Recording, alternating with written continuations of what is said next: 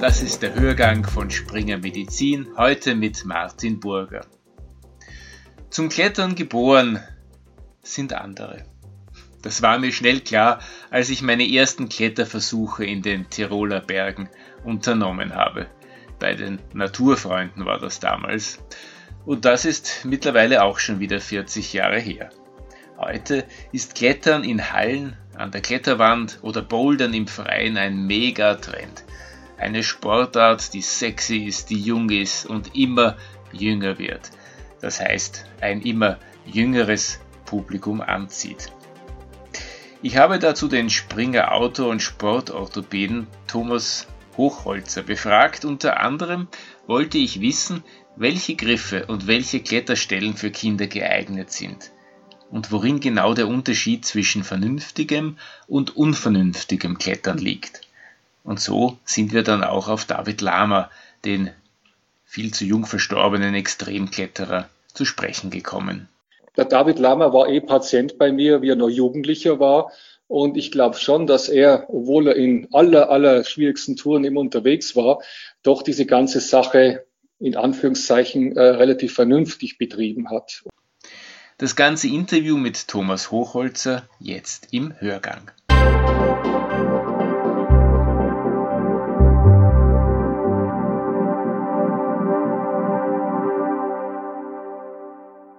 Meine Klettererfahrung ist eher rudimentär und auch schon 40 Jahre her. Von da weiß ich zumindest, wie sich das anfühlt, wenn man da irgendwo im Fels hängt, aber das seither nie wieder gemacht. Aber ich habe halt Fußball gespielt und da weiß ich, dass, äh, dass, dass eine starke Belastung zur Arthrose führen kann. Ist das tatsächlich der Preis, den man zahlen muss, wenn man äh, quasi für ein, eine Leidenschaft hat fürs Klettern? Eigentlich nicht unbedingt. Abnutzungserscheinungen?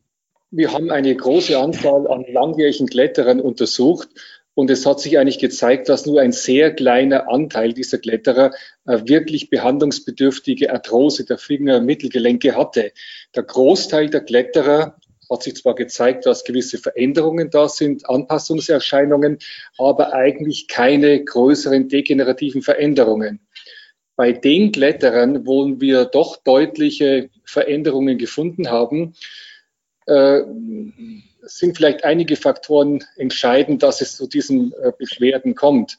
Zum einen vielleicht, dass einfach Verletzungen schlecht ausgeheilt wurden und zum anderen, naja, es sind doch meistens äh, ältere Kletterer jetzt, die diese Veränderungen haben, die halt einfach vor 20, 30 Jahren, ja, man könnte sagen, etwas unvernünftig geklettert haben, geklettert sind und auch eine sehr hohe Belastung gehabt haben im Training. Aber grundsätzlich, dass jetzt ein Klettern zu einer Arthrose führt, das kann man eigentlich nicht sagen. Können Sie kurz ausführen, was unvernünftig klettern heißt? Sie meinen das ja nicht in einem Sinn von gefährlich klettern, sondern, sondern technisch unvernünftig, nehme ich an. Also zum einen wirklich Verletzungen nicht gut ausheilen, zum anderen ein ganz intensives Aufstellen der Finger, also der Fingermittelgelenke äh, und vielleicht auch, äh, dass man dran denkt, wie es im Sport eigentlich schon sein sollte, dass man auch immer wieder Pausen hat, äh, sich erholt, Erholungspausen. Und viele der Kletterer, die klettern ohne jede Pause halt äh, Monate, Jahre durch. Aber ich glaube, in erster Linie ist es diese äh, sehr harte Trainingsbelastung, Aufstellen der Finger, Campussport, äh, ungenügende Pausen dazwischen und ungenügende äh, Erholungsphasen. Das heißt, das korreliert nicht unbedingt jetzt nur mit Schwierigkeitsgrad, sondern das korreliert vor allem mit der, mit der Einstellung, dem, ja, den Fertigkeiten des Kletterers. Ja, richtig. Wir haben zum Beispiel auch äh, Röntgenbilder von Spitzenkletterern, also absoluten Weltklasse Top-Athleten, die überhaupt keine degenerativen Veränderungen haben und auch schon äh, über 50 sind. Also das gibt es auch. Und ich glaube natürlich ein ganz wichtiger Punkt, den man nie vergessen darf im gesamten Sport, einfach die genetische Ausstattung. Der eine toleriert halt Belastungen besser als der andere. Äh, wenn man jetzt aufs Laufen geht, nicht jeder wird fähig sein, einen Marathon zu laufen ohne Probleme. Und beim Klettern ist es genauso. Äh, nicht jeder wird es schaffen, in höchsten Schwierigkeiten mit äh, einem täglichen Training seine Gelenke so zu wie soll man sagen, so zu trainieren, dass eben keine größeren degenerativen Veränderungen auftreten.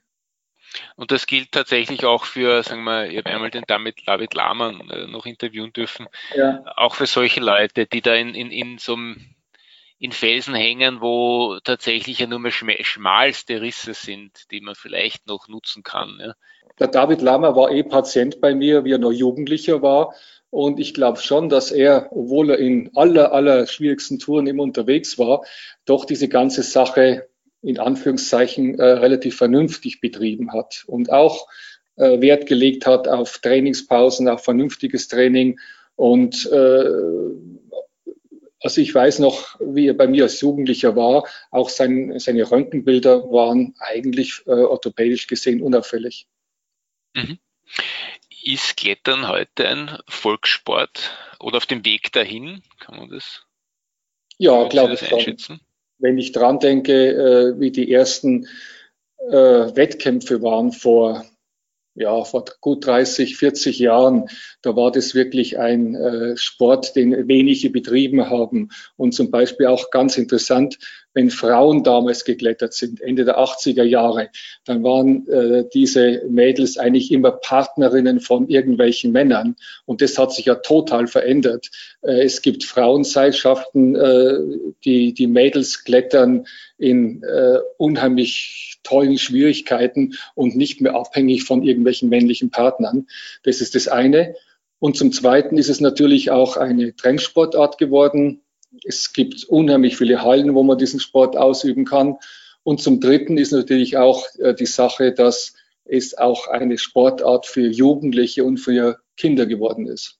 Diese, diese Belastung, diese, diese starken Belastungen, die auf den Gelenken sind und diese, diese Veränderungen, der, der Gelenke. Ist das ein Phänomen, das korreliert quasi mit dem, mit dem Massensport, mit der Bewegung, dass eben viel mehr Leute sich jetzt in den Felswagen bouldern und, und weißt, weißt, oder, in, oder eben auch in der Halle klettern, als das früher vielleicht war, wo dieser Sport noch eher was Exotisches, was Außenseiterartiges hatte. Ne?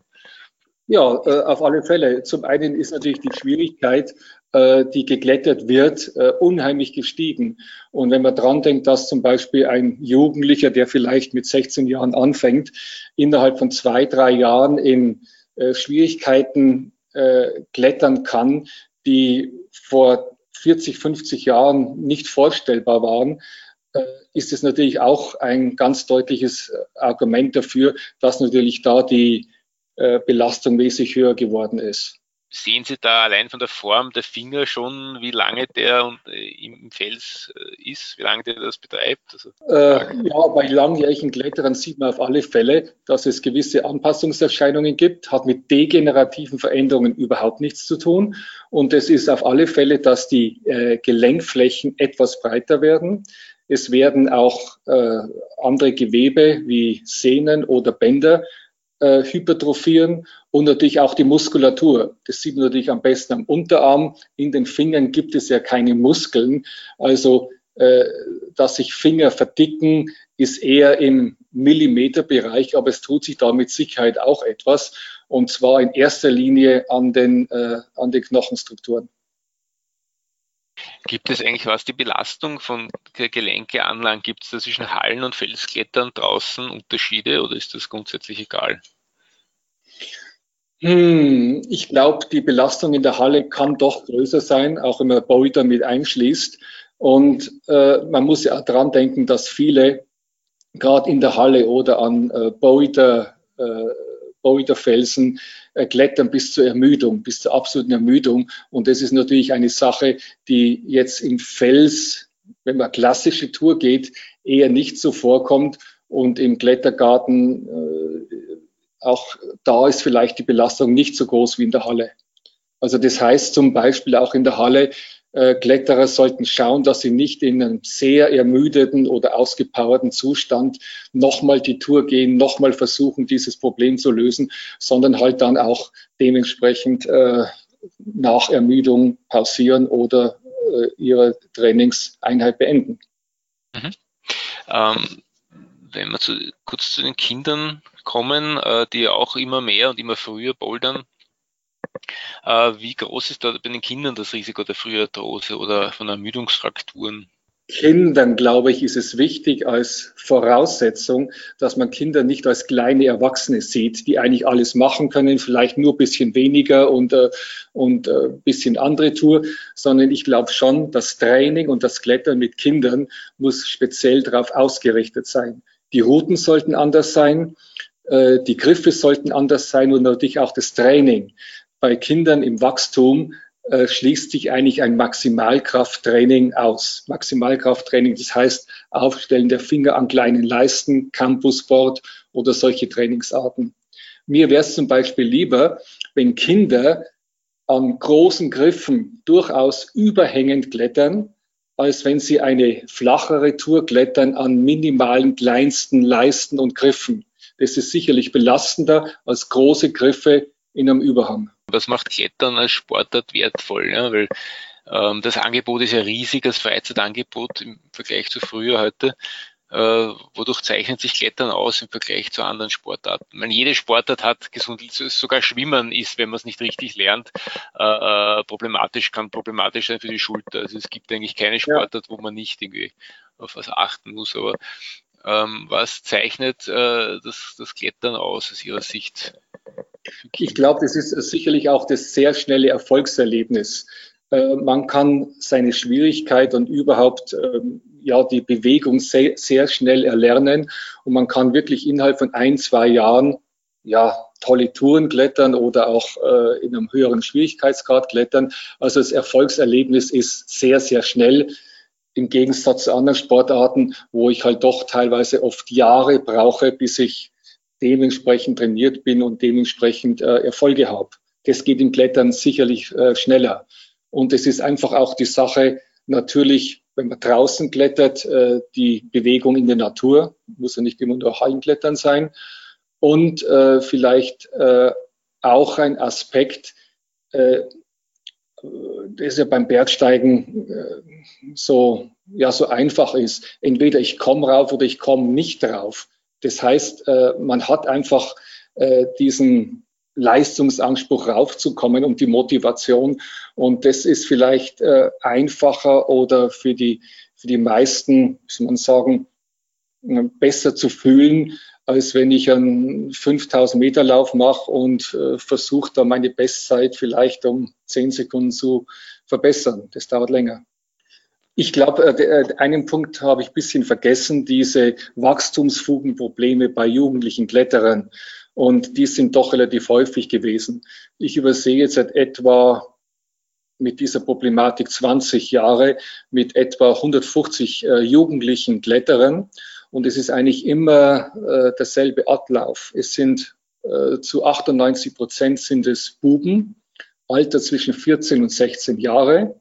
Und gerade in der Zeit, wo sich eben diese Wachstumsfugen an den Fingern schließen, sind sie am empfindlichsten. Und da kommen mehrere Probleme äh, zusammen. Äh, zum einen, dass natürlich gerade in dem Alter der Pubertät die Buben schwerer werden, also an Muskeln, an Muskeln irgendwie äh, zulegen, äh, an Muskulatur und Gewicht zulegen und damit oft das versuchen auszugleichen mit mehr Training. Und mehr Training heißt dann oft eben auch dieses Training von Maximalkraft. Äh, es werden Trainingseinheiten oder Trainingspläne von Erwachsenen, von Spitzenkletterern äh, abgekupfert. Und das ist natürlich ein Problem. Das heißt, kein Maximalkraft der, äh, im Jugendalter, kein Aufstellen der Finger, kein Campus gebaut, keine Maximalkraft. Und damit kann man zum großen Teil eben diese Wachstumsfugen, äh, Verletzungen und Überlastungen kann man vermeiden. Und der andere wichtige Punkt ist, wenn Schmerzen auftreten, gerade an den Fingermittelgelenken, dann nicht irgendwie weitermachen, sondern sofortige Diagnostik und damit auch die Möglichkeit, es sehr schnell auszuheilen. Noch ein Hinweis in eigener Sache.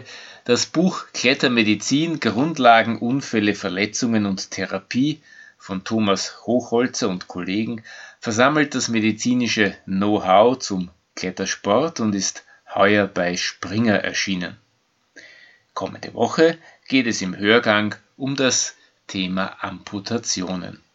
Bis bald!